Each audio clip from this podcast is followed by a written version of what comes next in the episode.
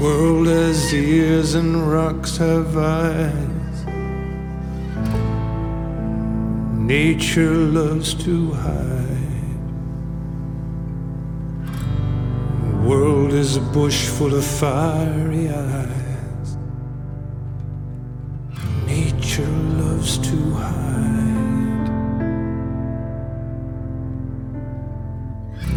I've traveled a lot, I was observed.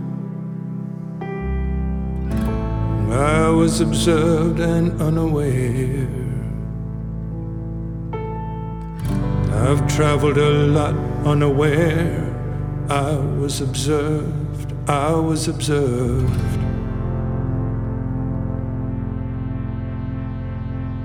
We are not alone. We are not alone. We are not alone. We are not alone. We don't see them. We don't see them.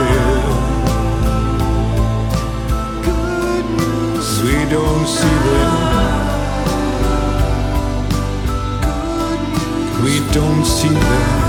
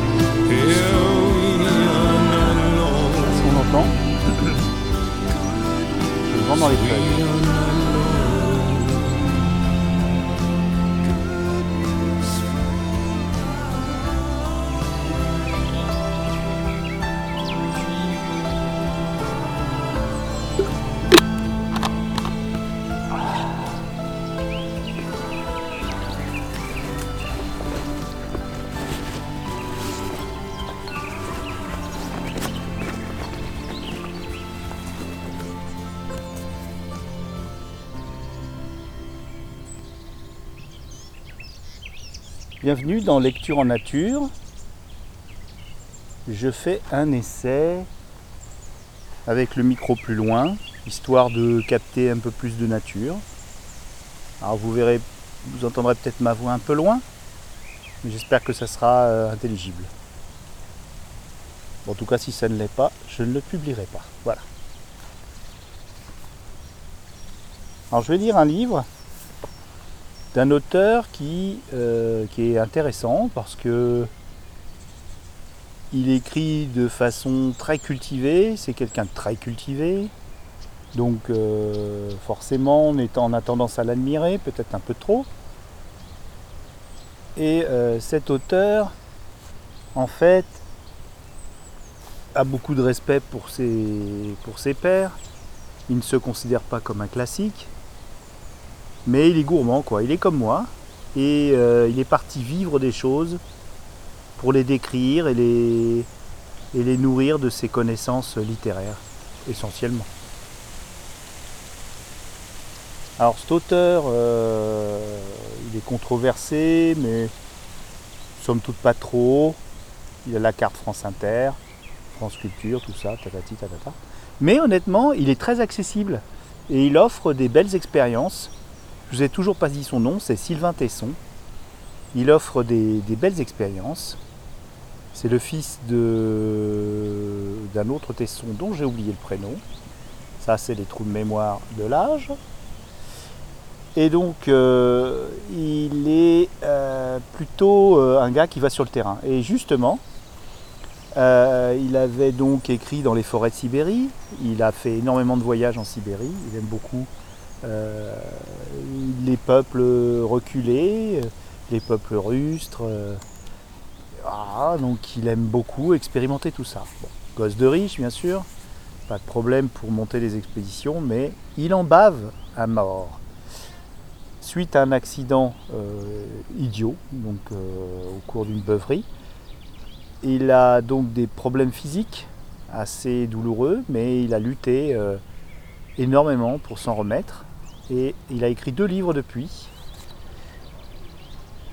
Il a écrit sur les chemins noirs de la, de la, République, je crois, ou, ou sur les chemins noirs tout court, je l'ai lu. C'est intéressant, il raconte donc ses, une randonnée. Euh, il a traversé un peu la diagonale du vide. Les chemins noirs, c'est un peu les zones blanches, vous voyez, pardon pour le jeu de mots. Et il a écrit aussi ce qui a été adapté euh, au cinéma récemment, et je vous recommande de voir ce film. C'est euh, épatant. C'est vraiment reposant. Il a écrit donc La Panthère des Neiges, donc que j'ai lu il y, a, un bon paquet. Hein j'étais vraiment heureux de voir euh, l'adaptation. Donc je vais vous lire un extrait de La Panthère des Neiges. Alors là, je prends carrément, j'ai pris au hasard et je suis tombé sur un passage que j'aime bien. Donc ah bah, ça tombe bien et il faut se laisser guider par le hasard. J'aime bien. Après tout, on n'a plus trop le temps de tout décortiquer. Donc il faut laisser euh, la sérendipité nous, nous conduire telle une déesse bienveillante.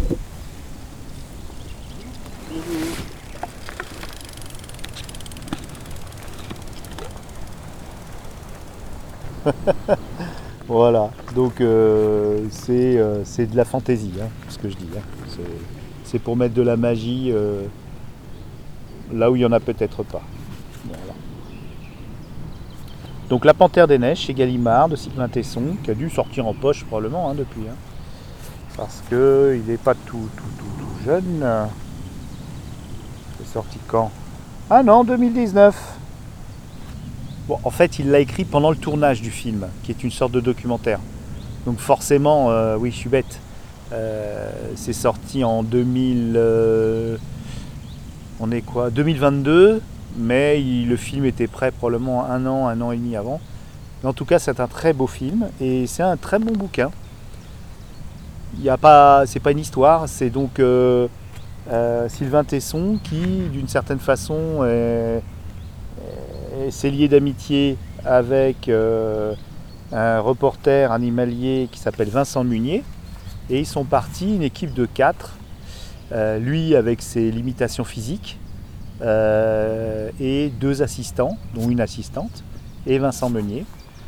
Et donc on voit, on voit dans le film que Vincent Munier et lui, mais ils sont quatre.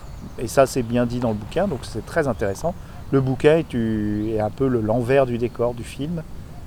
Et quand vous verrez le film, ça sera euh, pas autre chose, mais ça sera une autre, vision. Donc euh, les deux sont, sont bien. Alors je me remets tranquillement et je vais vous lire tout ça. Chapitre qui s'appelle L'amour dans les glacis. La piste avait rejoint un affluent sinuant dans le plateau rocheux à près de 5000 mètres. Des tourelles de calcaire hérissaient les rebords du vallon. Des grottes piquetaient ce mur défensif et dessinaient des larmes noires dans la paroi. C'est un royaume pour les panthères, dit Munier. La bergerie où il voulait installer notre camp de base se situait encore à 100 km. Un chat de palace, Autocolobus manul, surgit sur un piton au-dessus de la piste avec sa tête hirsute, ses canines seringues et ses yeux jaunes corrigeant d'un éclat démoniaque sa gentillesse de peluche. Ce petit félin vivait sous la menace de tous les prédateurs. Il semblait en vouloir à l'évolution de lui avoir octroyé pareille dose d'agressivité dans un corps si charmant. N'essayez pas de me caresser ou je vous saute à la gorge, disait sa grimace. Au-dessus de lui, une chèvre bleue était plantée sur une arête. La volute de ses cornes enchâssées entre les crénelures, ainsi les bêtes surveillaient-elles le monde, comme les gargouilles contrôlent la ville en haut des beffrois. Nous passons à leurs pieds, ignorants. Toute la journée, ce fut la même gymnastique. Quand nous repérions un animal, nous jaillissions des véhicules, nous rampions, nous braquions les appareils. À peine étions-nous en place que tout le monde avait disparu. Je n'osais exposer mes conclusions à Léo, mais c'était visible. Munier et Marie s'aimaient. En silence, sans transport. Lui, grand et sculptural, possédait les clés de la lecture du monde et respectait les mystères de cette fille élastique qui ne se livrait pas. Elle, somptueusement caoutchouteuse, mutique, admirait l'homme qui savait des secrets mais ne perçait pas les siens. C'étaient deux jeunes dieux grecs dans de beaux animaux supérieurs. J'étais heureux de les voir ensemble, même si c'était par moins 20 degrés, et qu'ils étaient couchés dans un buisson d'épines. S'aimer, c'est rester immobile, l'un à côté de l'autre, pendant des heures, dis-je. Nous sommes faits pour les affûts, confirma Marie. Ce matin-là, elle filma le chat de palace et Munier scruta les replis pour déterminer quel petit chien de prairie allait mourir dans l'arène. Ainsi donc Munier, dégoûté de l'affront des hommes à la nature, nourrissait-il encore quelque affection pour ses semblables? Il destinait ses sentiments à des bénéficiaires précis et formellement identifiables. J'admirais cet usage ciblé de l'amour un usage honnête. Munier, bien que fort charitable, ne se prétendait pas humaniste. Il préférait la bête en l'œilleton de sa jumelle à l'homme en son miroir et ne plaçait pas l'être humain au sommet de la pyramide du vivant. Il savait que notre race arrivée récemment dans la maison terrestre s'en prétendait régente et assurait sa propre gloire par le dégommage intégral de ce qui n'était pas elle. Mon camarade ne vouait pas son amour à l'idée abstraite de l'homme, mais à des récipiendaires réels. Ici, les bêtes et Marie. La chair, les os, les poils, la peau. Avant les sentiments, il lui fallait quelque chose sous la main. J'avais aimé quelqu'un, moi aussi. L'amour avait fait son office, tout le reste avait disparu. C'était une fille tiède et blanche qui vivait dans la forêt des Landes. Nous faisions des promenades dans les allées le soir. Les pins plantés cinquante ans auparavant avaient colonisé les marais, prospéré derrière les dunes et diffusé un parfum âcre et chaud, une sueur du monde. Les pistes étaient des rubans caoutchouteux sur lesquels on avançait souplement. Il faut vivre à pas de sioux, disait-elle. Nous surprenions les bêtes, un oiseau, un chevreuil. Un serpent s'enfuyait. Les hommes de l'Antiquité, muscles de marbre et yeux blancs, voyait dans ces surgissements d'animaux l'apparition d'un dieu. Il est blessé et ne peut pas s'enfuir. Il l'a repéré. Il va mourir. Pendant des mois, j'entendis ce genre de phrases. Ce soir-là, une araignée errante, une lycose, disait-elle, avait débusqué un coléoptère capricorne derrière une tige de fougère.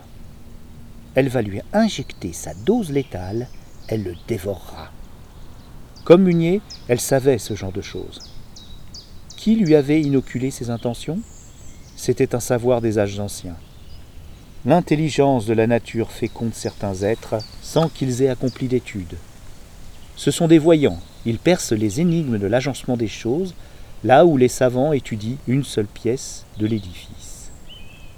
Elle lisait dans les buissons, elle comprenait les oiseaux, les insectes. Quand les oyas s'ouvraient, elle disait c'est l'oraison de la fleur à son dieu le soleil. Elle sauvait des fourmis emportées dans une rigole, des escargots empêtrés dans les ronces, un oiseau à l'aile brisée. Devant un scarabée, elle disait C'est une pièce du blason, il mérite notre vénération, il est serti dans le jeu. Un jour, à Paris, sur le parvis de Saint-Séverin, un passereau s'était posé sur sa tête, et je m'étais demandé si j'étais digne d'une femme les oiseaux prenaient pour perchoir. Elle était prêtresse, je la suivais. Nous vécûmes dans les forêts du soir. Son élevage de chevaux occupait une dizaine d'hectares des Landes, sur le flanc ouest d'une piste dont les ornières lui semblaient la meilleure garantie d'une vie dissimulée. Elle avait aménagé une cabane de pin derrière l'orée. Une mare constituait l'axe de la propriété. Les colverts s'y reposaient, les chevaux y buvaient. Autour d'une herbe drue perçait le sable que les bêtes foulaient. Tout le confort dans la cabane. Un poêle, des livres, un fusil Remington 700, de quoi préparer le café, un auvent pour le boire et une sellerie à l'odeur de sève. Un bas rouge gardait ce royaume, affûté, tendu comme un chien de Beretta 92, et bien disposé à l'égard de ceux qui se montraient polis. Il aurait égorgé le premier importun. J'en échappais. Parfois on s'asseyait sur les dunes. L'océan pulsait sa rage et les vagues s'écroulaient, jamais lassées. Il doit y avoir un vieux différent entre la mer et la terre. Je disais des choses comme cela, qu'elle n'écoutait pas. Le nez dans ses cheveux qui sentaient le buis, je la laissais dérouler ses théories. L'homme était apparu il y a quelques millions d'années sur la Terre. Il avait débarqué sans invitation, une fois la table dressée, les forêts déployées et les bêtes divagantes. La révolution néolithique, comme toute révolution, avait sonné la terreur. L'homme s'était auto-proclamé chef du politburo du vivant, s'était propulsé au sommet de l'échelle et avait imaginé une flopée de dogmes pour légitimer sa domination. Tous défendaient la même cause, lui-même. L'homme est la gueule de bois de Dieu, disais-je. Elle n'aimait pas ces formules. Elle m'accusait de lancer des pétards inutiles. Elle m'avait initié à cette idée que j'avais exposée à Léo sur les dunes tibétaines. Les bêtes, les plantes, les êtres unicellulaires et le néocortex sont les fractales du même poème. Elle me parlait de la soupe initiale. Il y avait eu, il y a quatre milliards et demi d'années, une matière principielle barattée dans les eaux. Le tout était antérieur au parti. Du brouet était sorti quelque chose. Une séparation s'était produite, puis une bifurcation des formes et une complexification de chacune. Elle vénérait toute bête comme un éclat du miroir. Elle ramassait une dent de renard, une plume de héron, un rostre de sèche, et murmurait en contemplant cet tesson Nous procédons du même. Sur la dune à genoux, elle disait elle va retrouver sa colonne. Elle a été attirée par le suc de leur pain. Les autres sont passés au plus facile. Cette fois, c'était une fourmi qui rejoignait sa procession après un crochet vers un bouton jaune. D'où venait son infinie tendresse pour la minutie des bêtes? De leur volonté de bien faire, disait-elle, de leur précision. Nous autres, nous ne sommes pas sérieux. En été, le ciel était clair, le vent désordonnait la houle, un nuage naissait du remous, l'air était chaud, la mer folle, le sable mou. Sur la plage, les corps humains étaient allongés. Le peuple français avait grossi. La faute des écrans? Depuis les années 60, les sociétés s'étaient assises. Depuis la mutation cybernétique, les images défilaient devant des corps immobiles. Un avion passait dans le ciel avec une banderole de publicité pour un site de rencontre adulte. Imaginerait-on le pilote survolant la plage et voyant sa femme allongée avec un monsieur rencontré sur le site, disais-je? Elle fixait les goélands qui surfaient dans le vent, tenant le swell, plein soleil. On rentrait à la cabane par les pistes souples. Ses cheveux, à présent, sentaient le cierge. Pour elle, les arbres bruissaient de froissements pleins de sens. Les feuilles étaient un alphabet. Les oiseaux ne vocalisent pas pour la gloriole, disait-elle. Ils chantent des hymnes patriotiques ou des sérénades. Je suis chez moi. Je t'aime. Nous arrivions dans la cabane et elle débouchait un vin de Loire, de sable et de brume. Je buvais à mort, le venin rouge me gonflait les veines. La nuit montait en moi. Une chouette effraie criait je la connais, c'est celle du quartier, le génie de la nuit. le général en chef des arbres morts.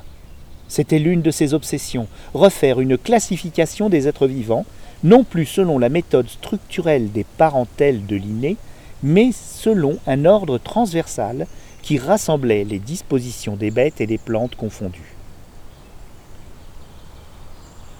Il y avait ainsi le génie de la voracité, que partageaient le requin et la plante carnivore, le génie de la détente, apanage de l'araignée sauteuse ou du kangourou, le génie de la longévité, blason de la tortue ou du séquoia, celui de la dissimulation, incarné par le caméléon ou le phasme, peu importait que ces êtres vivants n'appartinssent pas au même phylum biologique, du moment qu'ils fussent dotés des mêmes talents. Ainsi concluait-elle qu'un coucou ou une douve, par leur science de l'opportunité et la fine connaissance de leurs victimes, sont plus semblables l'un à l'autre qu'ils ne sont proches de certains membres de leur propre famille. Le monde vivant déployait devant elle la panoplie des stratégies de la guerre, de l'amour et du mouvement. Elle se levait pour entrer les chevaux sous l'abri. C'était une vision pré-raphaélite. Une femme lente, dure, claire et précise, allant sous la lune, suivie de son chat, du noix, de chevaux sans licol et d'un chien. Manquait une panthère sous les constellations. Tous glissaient la tête haute, sans frôlement ni bruit, sans se toucher, parfaitement alignés et parfaitement distincts, certains de leur direction. Une troupe en ordre. Les bêtes s'étaient mises en mouvement comme des ressorts au plus léger frémissement de leur maîtresse. Elle était une sœur de saint François d'Assise. Si elle avait cru en Dieu, elle aurait rejoint un ordre de la pauvreté et de la mort, un communisme mystique et nocturne où l'on se serait adressé à Dieu sans les intermédiaires de la cléricature. D'ailleurs, son commerce avec les bêtes était une prière. Je la perdis. Elle ne voulut pas de moi parce que je refusais de me livrer pieds et poings liés à l'amour de la nature. Nous aurions vécu dans un domaine, dans une forêt profonde, une cabane ou une ruine, dévolue à la contemplation des bêtes. Le rêve s'évanouit et je la vis s'éloigner aussi doucement qu'elle s'était avancée, flanquée de ces bêtes dans la forêt du soir. Je repris ma route, multipliant les voyages, sautant de l'avion pour reprendre le train, et glapissant de conférence en conférence, et d'une voix pénétrée, que l'homme aurait tout intérêt à cesser de s'agiter. Je courais la terre et à chaque fois que je croisais une bête, c'était son visage enfoui qui m'apparaissait. Je la suivais partout. Quand Munier m'avait parlé de la panthère des neiges, sur les bords de la Moselle, il ne savait pas qu'il me proposait d'aller la retrouver. Si je croisais la bête, mon seul amour apparaîtrait, incorporé à la panthère. J'offrirais chacune de mes rencontres à son souvenir des faits.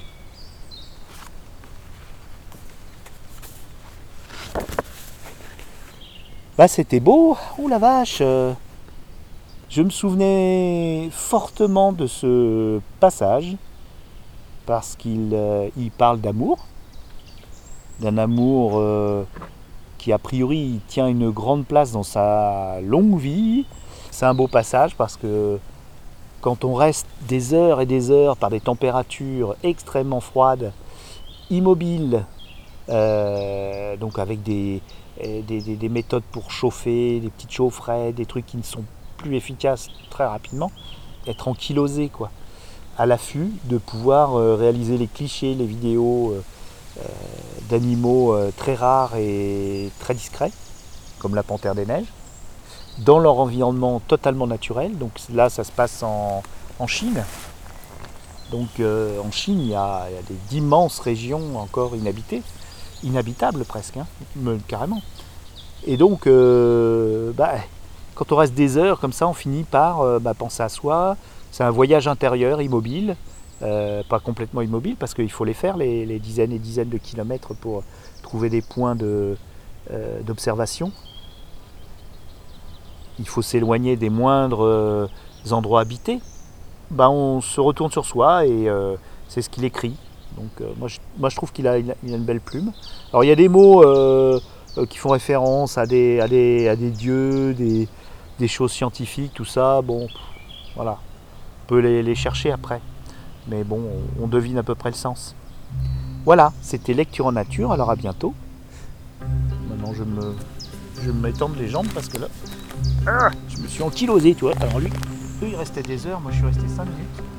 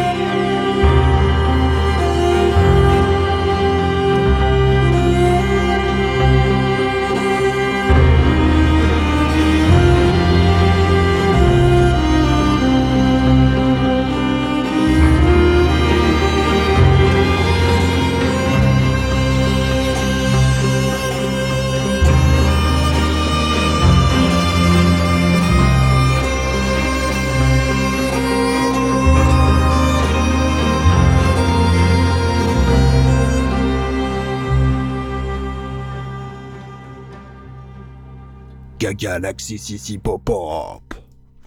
Bon, ça c'est la déconne. Galaxy Pop.